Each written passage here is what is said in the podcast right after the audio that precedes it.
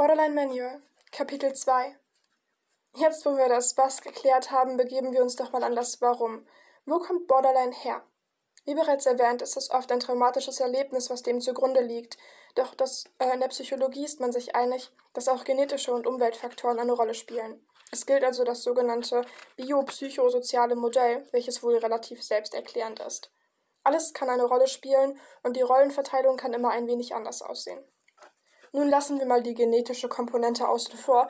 Immerhin können wir an der ohnehin nichts verändern. Man hat ja immer noch Einfluss auf die anderen Faktoren. Kommentar des Autors. Oder? Hier mal eine Geschichte von den schlechten Genen. Es war einmal vor langer, langer Zeit in einer Stadt nicht weit von hier die Familie Müller. Familie Müller war eine typische Familie an der oberen Grenze der, Untersch äh, der deutschen Unterschicht.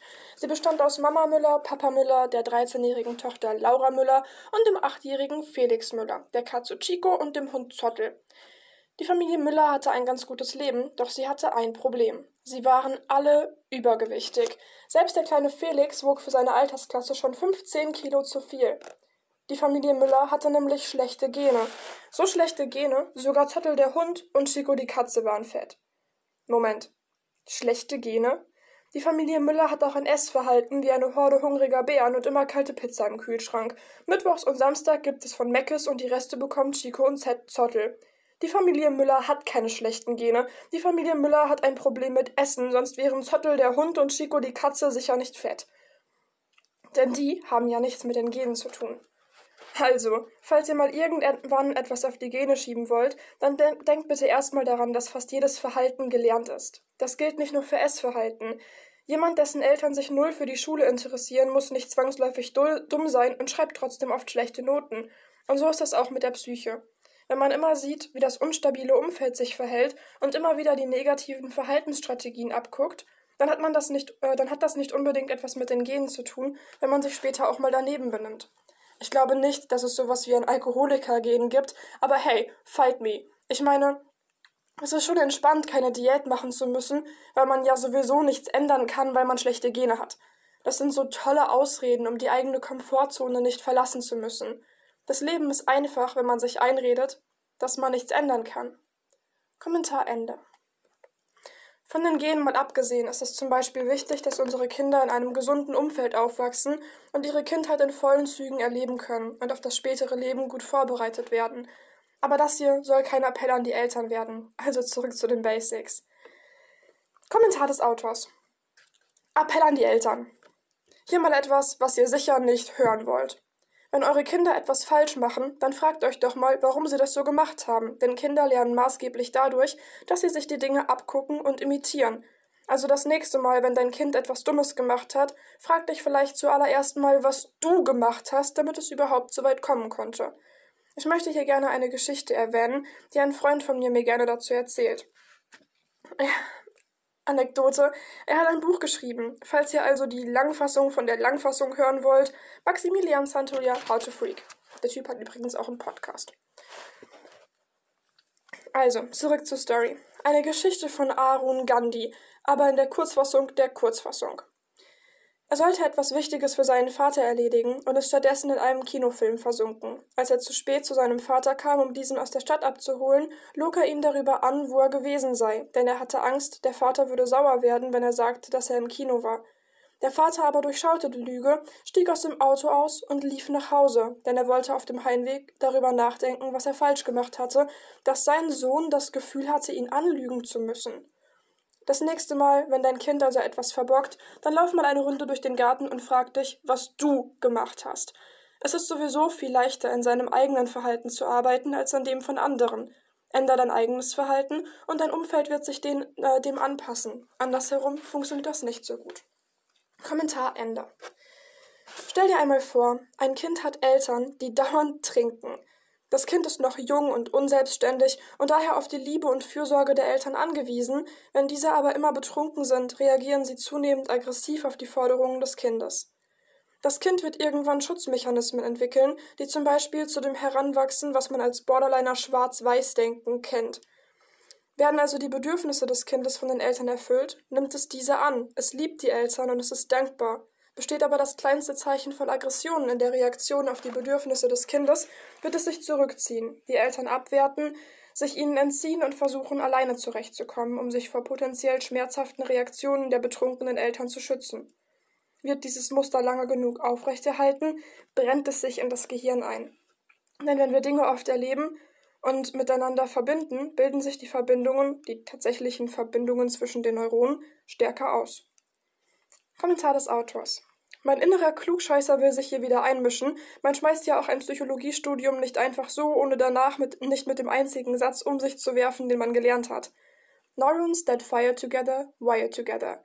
Das ist die HEP-Regel. Neuronen, deren Verbindungen häufig genutzt werden, haben eine stärkere Verbindung. Wenn du zum Beispiel immer eine spezielle Musik beim Essen hörst, wird in deinem Gehirn eine Verbindung gestärkt, die die Melodie mit Essen verbindet, und du wirst vermutlich Hunger bekommen, wenn du sie dann hörst, ohne etwas zu essen. Kommentar Ende. Das ist ein Teil dessen, was später in unserem Verhalten mitbestimmt. Negative Erfahrungen sorgen also dafür, dass wir künftig, äh, künftig versuchen, diese zu vermeiden und eben deshalb Vermeidungsstrategien entwickeln. Halten wir diese über einen langen Zeitraum aufrecht, wird es immer schwerer, diese auch wieder abzutrainieren. Kommentar des Autors. Okay, sorry, aber um den inneren Klugscheißer kommen wir an dieser Stelle nicht herum. Das ist das Einmal-Eins-Studium der Psychologie. Wenn du einem Hund immer Elektroschocks verpasst, wenn er aufs Sofa springt, springt er ziemlich schnell nicht mehr aufs Sofa. Wenn wir von giftigen Beeren Magenkrämpfe bekommen, dann wollen wir diese nicht mehr essen. Das ist wie mit Schnaps. Ich zum Beispiel bekomme schon das Kotzen, wenn ich Pfeffi nur sehe, und ich bin mir sicher, dass du auch irgendein Getränk hast, bei dem sich schon dein Magen umdreht, wenn du nur das Etikett der Flasche siehst. Man nennt das Assoziation. Dinge im Gehirn, die sich miteinander verbinden. Und viel mehr als das sind Schutzmechanismen auch nicht. Etwas nicht zu trinken, was dich mal zum Kotzen gebracht hat, ist nur ein Schutzmechanismus deines Körpers. Kommentar Ende. Das Konzept ist aber immer dasselbe. Wenn jemand zum Beispiel von einer nahestehenden Person vergewaltigt wird, wird diese Person vermutlich Probleme haben, wieder Vertrauen zu fassen und Nähe zuzulassen. Häufig werden Borderliner in, um in Umfällen groß, die nur wenig Stabilität bieten. Daher kommt die große Angst vor Verlusten oder das Gefühl, nicht gut genug zu sein. Denn wenn ein Kind verlassen wird, gibt es sich häufig selbst die Schuld und will es dann besser machen, um nicht mehr verlassen zu werden. So können Scheidungen, Familienväter, die ihre Frauen betrügen oder Mut Mütter, die einfach abhauen, zum Beispiel die Entwicklung eines Kindes beeinflussen. Aber die Frage ist natürlich auch immer, wie man mit solchen Vorkommnissen umgeht und wie die Eltern und das Umfeld darauf reagieren und das Kind gegebenenfalls auffangen können. Das allgemeine soziale Umfeld, also nicht nur die Familie, sondern auch die Freunde oder Lehrer oder Bezugspersonen spielen hier eine große Rolle. Wenn ein Kind zum Beispiel nur akzeptiert oder gewertschätzt wird, wenn es ein bestimmtes Verhalten zeigt, dann wird es sich das merken und anpassen. Kommentar des Autors. Das Kind, was immer nur dann Zuneigung bekommt, wenn es gute Noten nach Hause bringt, wird natürlich versuchen, das zu tun. Wenn ein Kind von einer Gruppe erst dann als besonders cool angesehen wird, wenn es mit zwölf schon die Flasche Wodka alleine leer macht, dann wird es vermutlich versuchen, auch das zu tun. Kinder wollen emotionale Streicheleinheiten. Wir alle wollen emotionale Streicheleinheiten und man tut in der Regel eine ganze Menge, um diese zu bekommen. Kommentar Ende. Weitere Beispiele sind ein Kind wird bei streitenden und impulsiven Eltern groß, gibt sich womöglich die Schuld am Streit oder dem Verhalten oder versucht, die Situationen zu vermeiden. Durch das ständige Ansehen von Streit und Liebe entwickelt das Kind ein gestörtes Bild von Beziehungen. Ein Kind wird beispielsweise bei getrennten Eltern mit unterschiedlichen Ansprüchen groß. Das kann dazu führen, dass das Kind lernt, sich in beiden Welten so zu verhalten, wie es gewünscht ist, um von beiden Eltern Akzeptanz und Liebe zu erfahren. So entwickelt das Kind kein stabiles Selbst, sondern Strategien, um sich anzupassen. Oder Vergewaltigung in der Kindheit kann das Selbstbild gravierend stören und Denkmuster auslösen wie man hat mich nur lieb, wenn ich meinen Körper zur Verfügung stelle. Oder jeder, der mich liebt, wird das von mir fordern. Oder alle Männer sind gefährlich und Berührungen sind etwas Schlechtes. Jeder Mensch reagiert unterschiedlich auf solche Dinge. Und bei all dem darf man die genetischen Aspekte natürlich nicht vergessen. Kommentar des Autors und Zottel den fetten Hund. Kommentar Ende.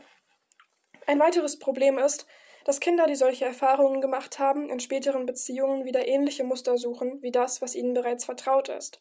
Daher wird es umso schwerer, aus dem Kreislauf der negativen Muster auszubrechen, wenn sie auch im Erwachsenenalter aufrechterhalten werden und man die Situationen immer wieder erlebt. Kommentar des Autors. Side Story. Echt, was Erfahrungen in der Kindheit mit Menschen machen können, überrascht mich immer wieder. Ich habe einen Jungen kennengelernt, der in seiner Kindheit von seiner Mutter geschlagen wurde. Danach hat er Frauen sexuell ausgenutzt und gedemütigt, denn in seiner, äh, denn in jeder Frau hat er ein kleines bisschen seine Mutter gesehen.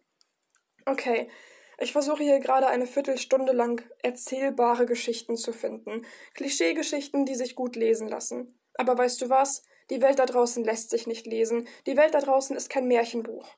Mir sind Menschen begegnet, die von drogenabhängigen Prostituierten erzogen wurden, jemand, der als Teenager mal mit seiner Mutter geschlafen hat, und jemand, der mir in seinen Psychosen mal erzählt hat, er wolle eine Frau aufschneiden und in ihrem toten Körper eine andere Frau misshandeln.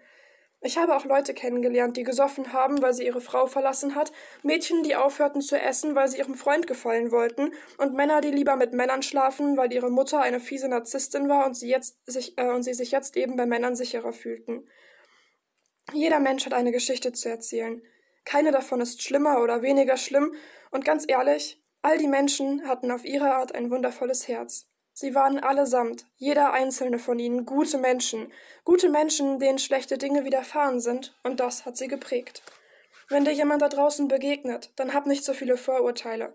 Frag dich einfach mal, was diesen Menschen so geprägt haben könnte. Wir sind alle von irgendetwas geprägt.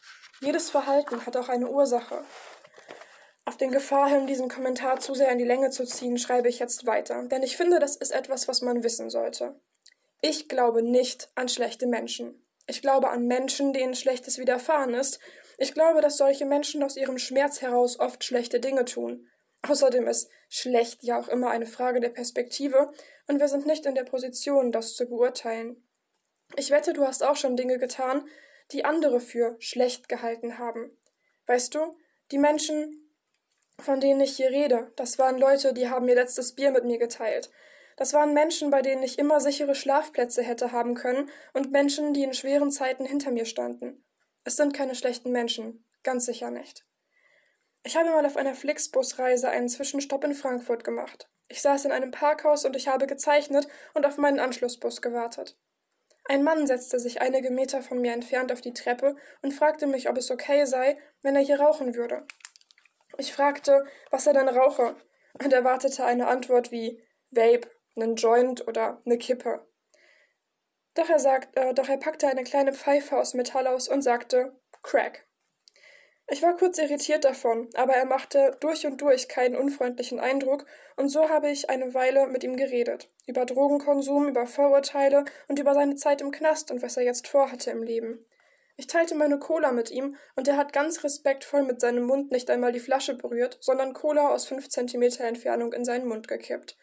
Es war ein sehr netter Smalltalk und durchaus besser als jedes Gespräch, was ich mit einem von den genervten Fahrgästen hätte führen können, die auf ihren Bus warteten. Begegne der Welt, immer offen. Da dieser Kommentar jetzt doch länger geworden ist als beabsichtigt, hier ein Fazit des Ganzen. Du weißt nie, was einem Menschen passiert ist, dass er so ist, wie er ist.